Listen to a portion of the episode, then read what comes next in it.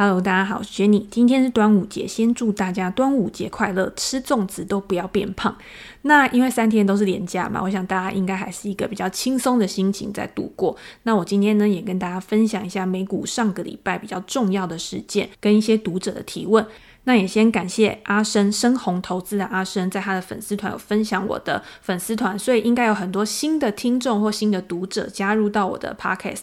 那我这个 podcast 呢，就是主要跟大家分享一些美股投资的重要讯息，或者是总体经济面的一些数据，会影响到盘势的。那如果你对呃美股投资有兴趣的话呢，欢迎之后一直追踪我的 podcast。我会持续的跟大家分享我在美股投资上面的自己的经验、自己目前的看法跟操作策略。那我前两天有在粉丝团跟大家分享我最近在追的剧嘛，第一部就是《鹿角男孩》，那那部我已经看完了，现在就是等第二季，因为我觉得那一部真的小男孩真的超级可爱的。那第二部呢，就是《亚森罗平》，亚森罗平在第一季。拍完之后呢，其实隔了很久才上了第二季。那第二季当然就是接续前一季的结尾，然后有一些新衍生出来的故事。那我看完之后，我觉得结局确实有出乎我的意料，就是我觉得还是蛮好看的啦。就它的剧情编排真的是还蛮紧凑的。只是我每次在看亚森罗苹的时候，我都有一个想法，就是那个导演选的那个男主角，因为他好像是法国影帝嘛，是不是？然后他选的那个男主角这么的高大，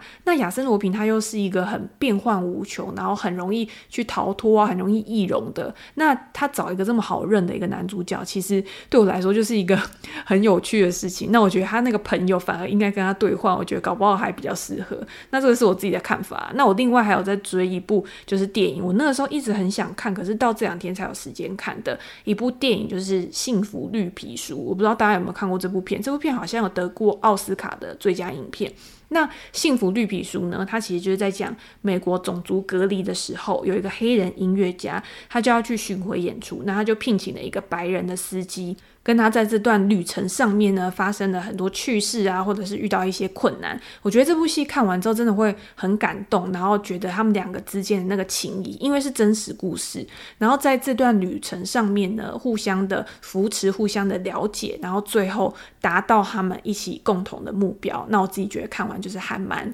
感动的，然后推荐大家去看。那除此之外呢，如果大家想要看书的话，我这两天也读了两本书，一本是《孤独世纪》，我不知道大家有没有看过这一本书，《孤独世纪》是先觉出版社还是原神出版社，反正他们是一个体系的出的一本书。那这本书呢，就是在讲现代人感受到孤独的原因，其实不是因为疫情发生之后拉开了人与人之间的距离，而是这个问题呢，在疫情之前受到像资本主义啊、科技变化啊种种因素的影响，让我们越来越以自我为中心，而忽略的跟其他人沟通、相处、了解的一个能力。那我觉得书中提到了蛮多故事跟案例，还有他针对这个现象的一些解决方法，其实还蛮可以让大家去思考，就是套用在你自己身上，或者是套用在你周围的人身上，有没有一个更好的方式去跟人家做一个相处，然后降低你感受到孤单、孤独、被孤立的这种情况。我自己是很少这种情况，可能是因为我真的太宅了。就是如果我今天自己一个人在做什么事情的时候，我是可以很投入的，然后我可能也会忘掉就是其他事情。那有些人他可能是比较喜欢跟朋友在一起啊，他比较享受那种群体生活的。那有的时候在这现阶段这个情况之下，因为像台湾现在封城，你也没有办法跟朋友出去吃饭啊，去玩啊。那这样子，你有没有办法去克服你自己情绪上面的一些，不管是恐慌啊、躁郁啊、寂寞啊、孤单这些状况？那透过这本书呢，我觉得你可以更了解你自己。那我觉得在台湾现在这个阶段，疫情真的很严重嘛。那很多人都待在家里面。但是你从自身做起的话，其实你还是可以跟自己爱的人、你重视的人去表达你自己的关心，让对方知道说，其实你还是很在乎他们的。跟对方诉说自己心里面的话，我觉得是很重要的。那还有更好的是，你可以去思考说，你可以为其他人做一些什么。我觉得这本书里面就是《孤独世纪》讲到一个很重要的观念，他就说，不是只有呃人家来找你，人家来跟你讲话，让你感受到重视跟被关怀，你才不会孤单。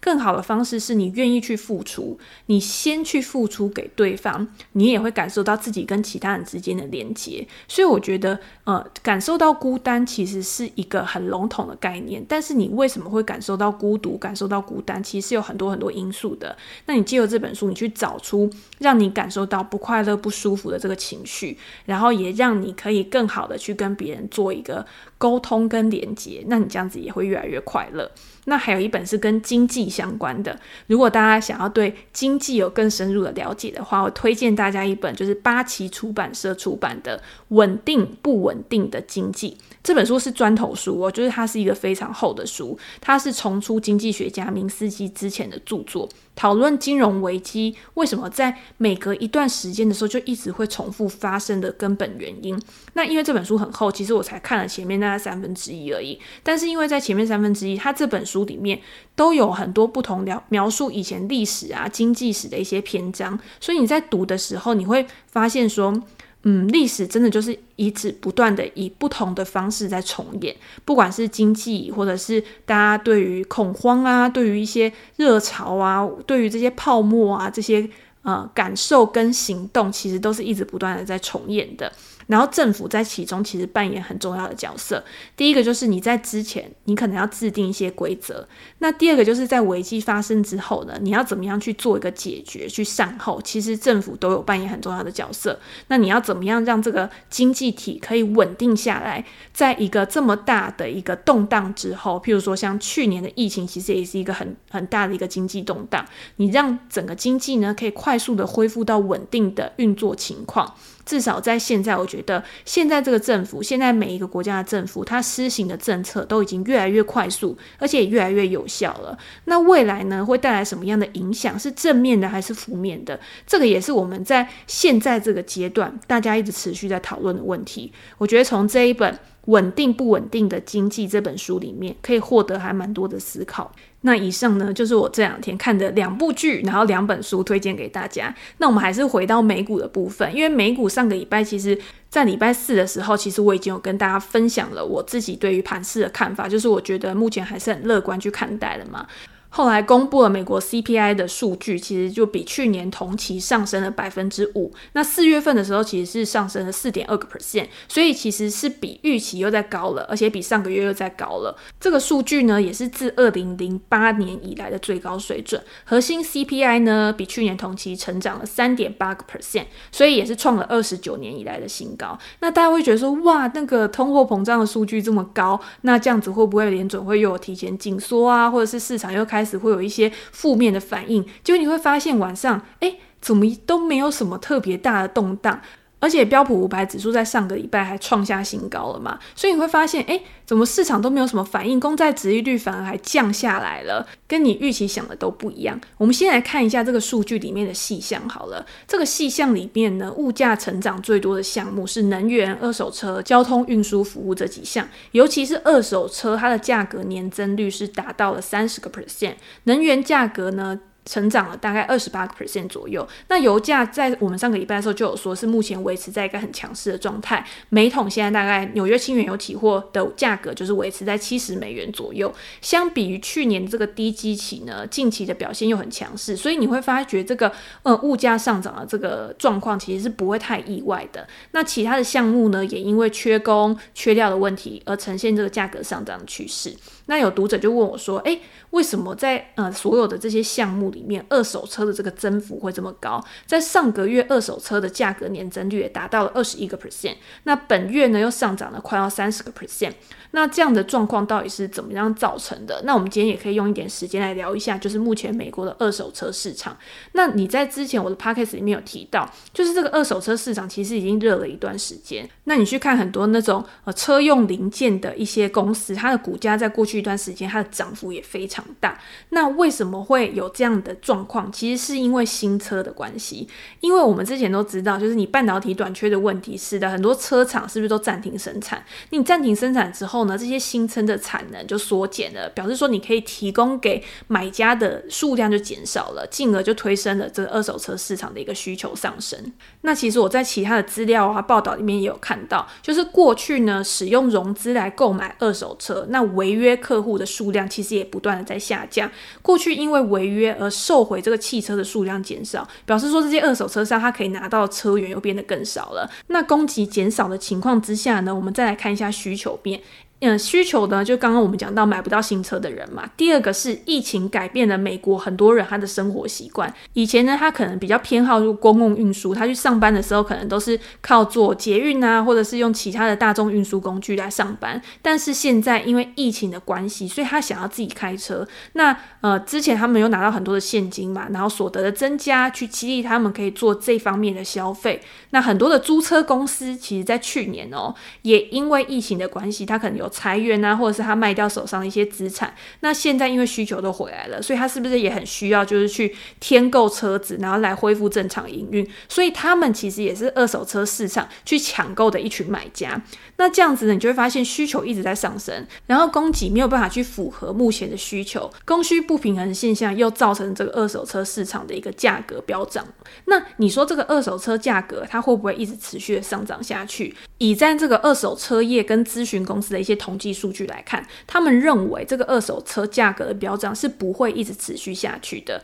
那也代表就是说，这个价格它可能到最后还是会有一个趋缓的状况。那像我们之前有讲过，你说能源的价格它上涨的空间未来还有多大？是不是可以再突破二零一八年以来的高点？因为像我们知道，已经突破了二零一九年的高点了。那能源呢，也还有很多供需面、政策面的因素来影响。在未来呢，我觉得油价这个部分，它的波动会比之前还要再大蛮多的。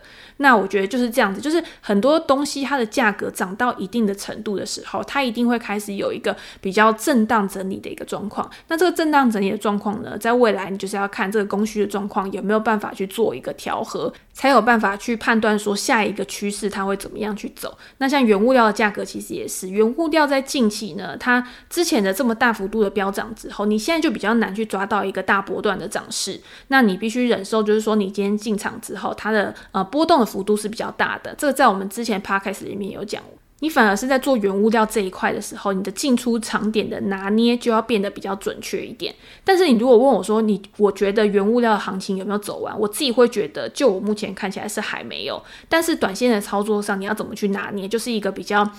呃，困难的一个问题，那这个东西没有办法用文字解说很清楚。我建议大家就是，你去把原物料，如果今天你想要做像钢铁啊，或者是做铜啊，你去把它的线图打开，因为我觉得不管是任何趋势的形成，都是量跟价的关系去堆叠而成的。那你就要去看有没有再进一步的一个资金，然后去推升这些呃原物料价格的上涨，才有办法去推升第二波的涨势，或者是它在目前呢，它的一个震荡整理，它可能已经到。了一个前波高点的支撑处，那这样子有一个强力支撑的时候呢，才有可能去酝酿第二次的一个上涨趋势。那这就是一个比较基本的一个概念。那我们回到还是美股大盘，因为大家比较多的还是在操作大盘指数的部分。不知道大家记不记得，就是在年初的时候，其实科技股有一个比较大幅度的回档。那那个时候呢，就是美国的公债殖利率它有一个急剧的上升，造成市场上面对于联准会提早紧缩的恐慌，使得美国的科技股估值大幅回调。那那个时候其实我也有一直提醒大家，就是估值回调的原因是因为市场对于这种非预期的状况会有一个很剧烈的反应。因为那个时候大家没有想到为什么殖利率会突然暴升的这么快。那等到这个市场开始趋于稳定，然后情绪面的因素慢慢的消化之后，那市场就会慢慢的回到正常的现象。那那个时候其实有一个避险经验大佬 David Temper，他那个时候也有出来说，他觉得目前的一个状况就是已经趋于稳定了。他认为现在是投资科技股一个很好的时机。那那个时候我们也有讲说，其实我是很赞同他的说法的。其实你今天就是要看整个市场的，不管是呃氛围、消息，或者是任何的因素聚集在一起之后，它会产生什么样的影。影响，那我觉得现阶段你就是应该更去关注公司的基本面，找到具有长期竞争优势的公司，然后来进场布局。因为我会觉得现在到了这个阶段，你在下半年的时候，其实有很多未预期的因素可能会发生。那这个时候，如果你单以资金行情，然后去推升价格上涨的这些公司，也就是呃。没有盈利，可是有高估值的股票的话，其实我觉得风险是会比较高的。可是如果你是布局在一些呃真的具有基本面，那它可能真的有获利，或者是它在产业里面是具有领导地位的公司的话，其实反而是一个比较安全的状况。那我们讲标普五百指数，标普五百指数在上个礼拜其实已经创下了历史新高。我自己在看的时候，我就会看，如果它今天在突破了历史新高之后，短线是不是可以守住前坡的高点，然后有一个量能去继续推动价格上涨，就是。很重要的一个呃强势指标。那我知道有很多人他其实在操作的时候是，他看到一档股票创新高之后，他就会很想要先把手上的那个持股卖掉。但是我自己是这样看，我会觉得说，既然已经创新高了，我可以再给他一点机会，甚至是如果他今天有拉回的话，那只不过是损失掉我一点点小小的利润而已。可是他可能在往上，因为创新高是上面已经没有压力的情况之下，它上涨的幅度是你没有办法去预测的。所以在这个时候呢，我觉得继续持有手中的部位，其他的风险报酬比是来的比较好的。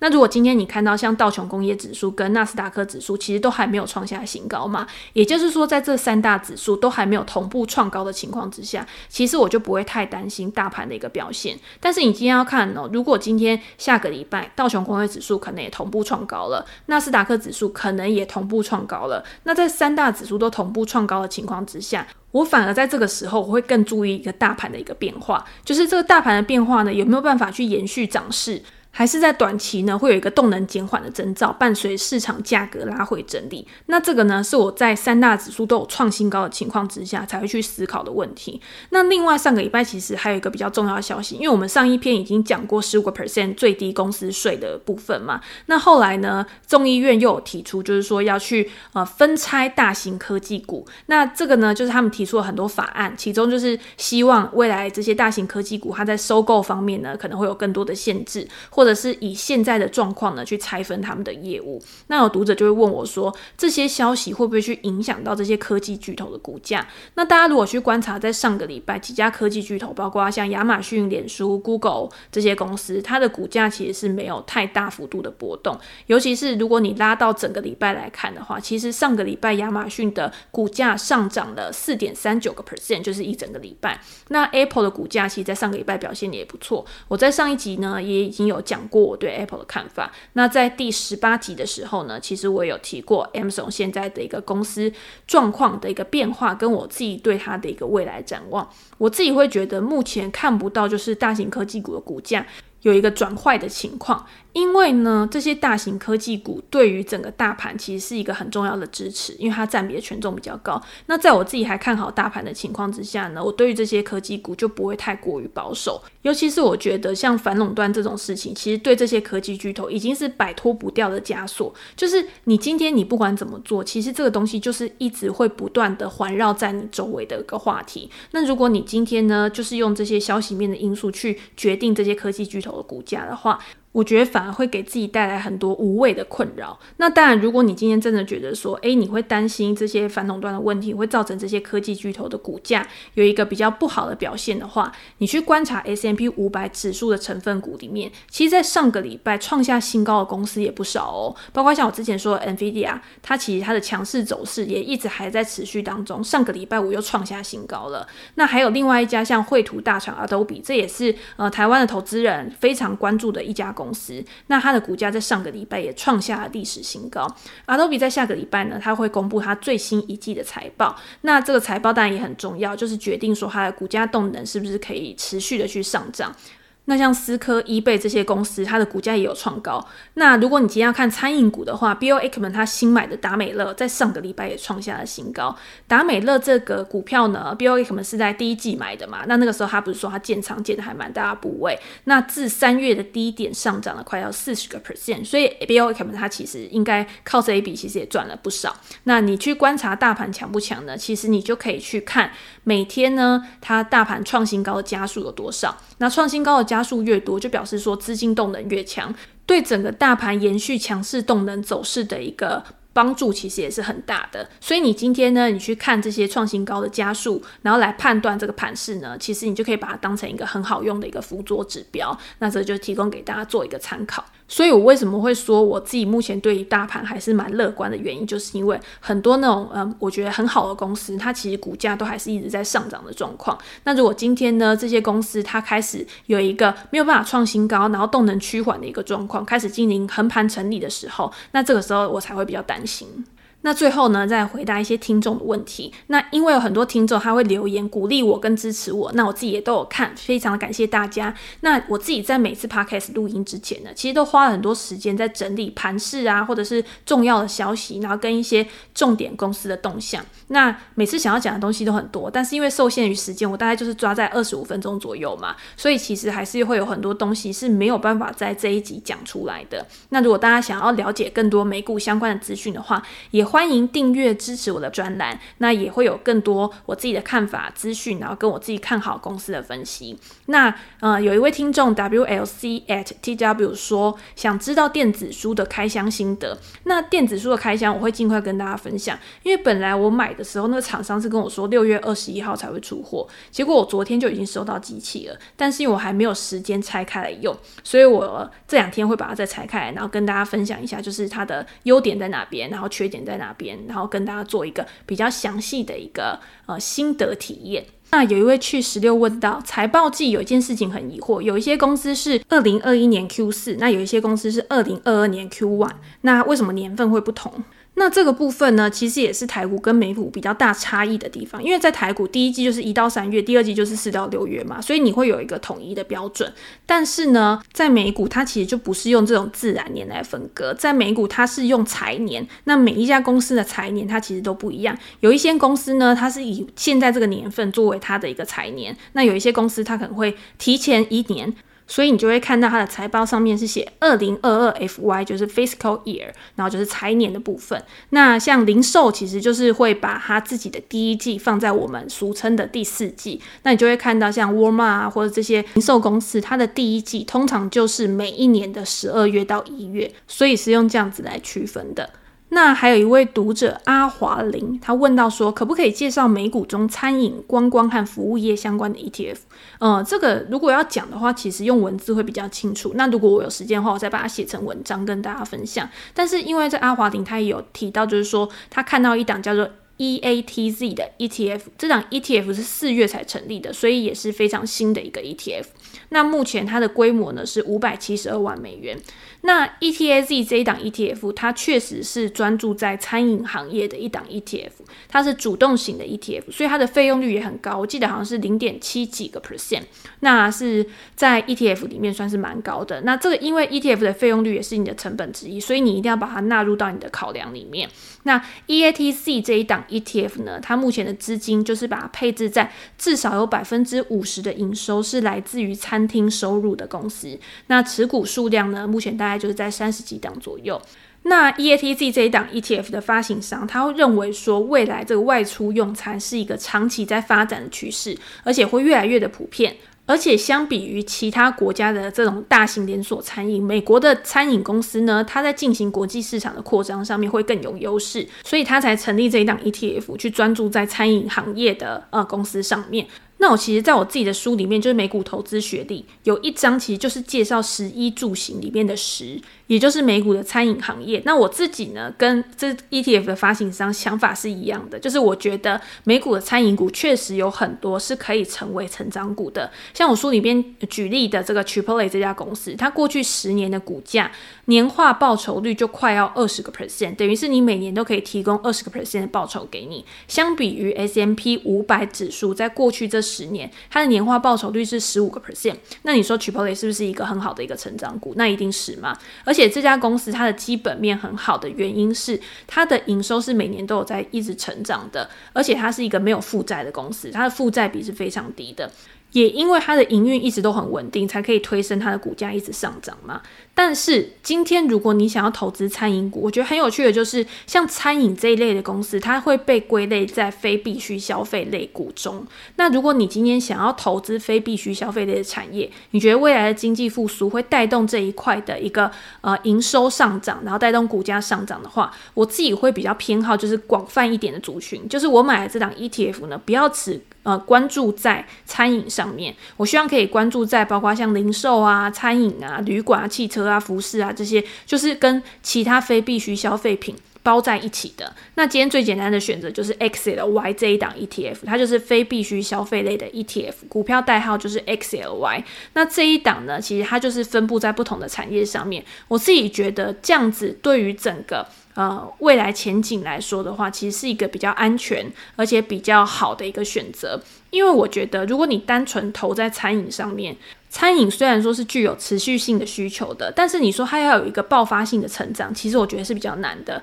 那你说股价有一个比较强势的突破或者是强势的上涨，其实几率也会比较低，只能说慢慢的缓步上涨。但是我觉得比较好的是，如果你真的想要投资餐饮行业的话，你去针对这个整个产业里面，譬如说你刚刚选的 EATZ 这一档 ETF 里面，你去看它的成分股，挑出那种比较有领导性。或者是比较有转机优势，可能他在去年的时候，他疫情受害很严重，他可能甚至陷入到亏损的状态。但是在今年疫情慢慢的呃趋稳，然后他开始营运开始回来，转亏为盈的这种转机股，其实它的股价表现反而会比整个 ETF 还要好。那再加上说，E T S Z 这一档 ETF，它本身的规模就比较小，那可能就会有一些流动性的风险。我觉得大家在选 ETF 的时候啊，你第一个虽然说你主题是很重要的，但是你今天还是要看它是被动型的还是主动型的，它有没有去追踪什么指数，然后它的规模多大，它的追踪误差跟它的费用率都是要考量进去的，而不是说我今天看好这个产业，我就直接选一个跟这个产业有关的 ETF 来买。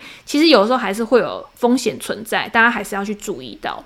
那最后呢，就是有一个加 EV 思维，然后对于期望值的分享，我觉得也很好。就是针对我前两集的一些想法，然后给予我一些回馈，我觉得是非常棒的一个分享。就是因为每一个方法呢，其实都没有绝对的好或不好，那就是每个人在不同的策略之下，对于像这种期望值或者是进出场的纪律有差异，你就会有很多不同的变形。所以一定要找到一个最适合你的一个进出场策略，其实才是好的。然后整体上来说呢，你这个策略可以让你一直持续的有一个稳定的获利。稳定的获利不是说你每一笔真的就是要赚钱，而是你有没有办法到最后你的整体是赚钱的，你的资产是可以持续的累积的，才是最重要的。那我也很欢迎大家持续的在做分享，然后有任何问题的话，也可以欢迎在留言给我，然后给我评价，然后我们在下一集的时候就可以再拿出来做讨论。那今天就先分享到这边喽，最后再祝大家端午节快乐，拜拜。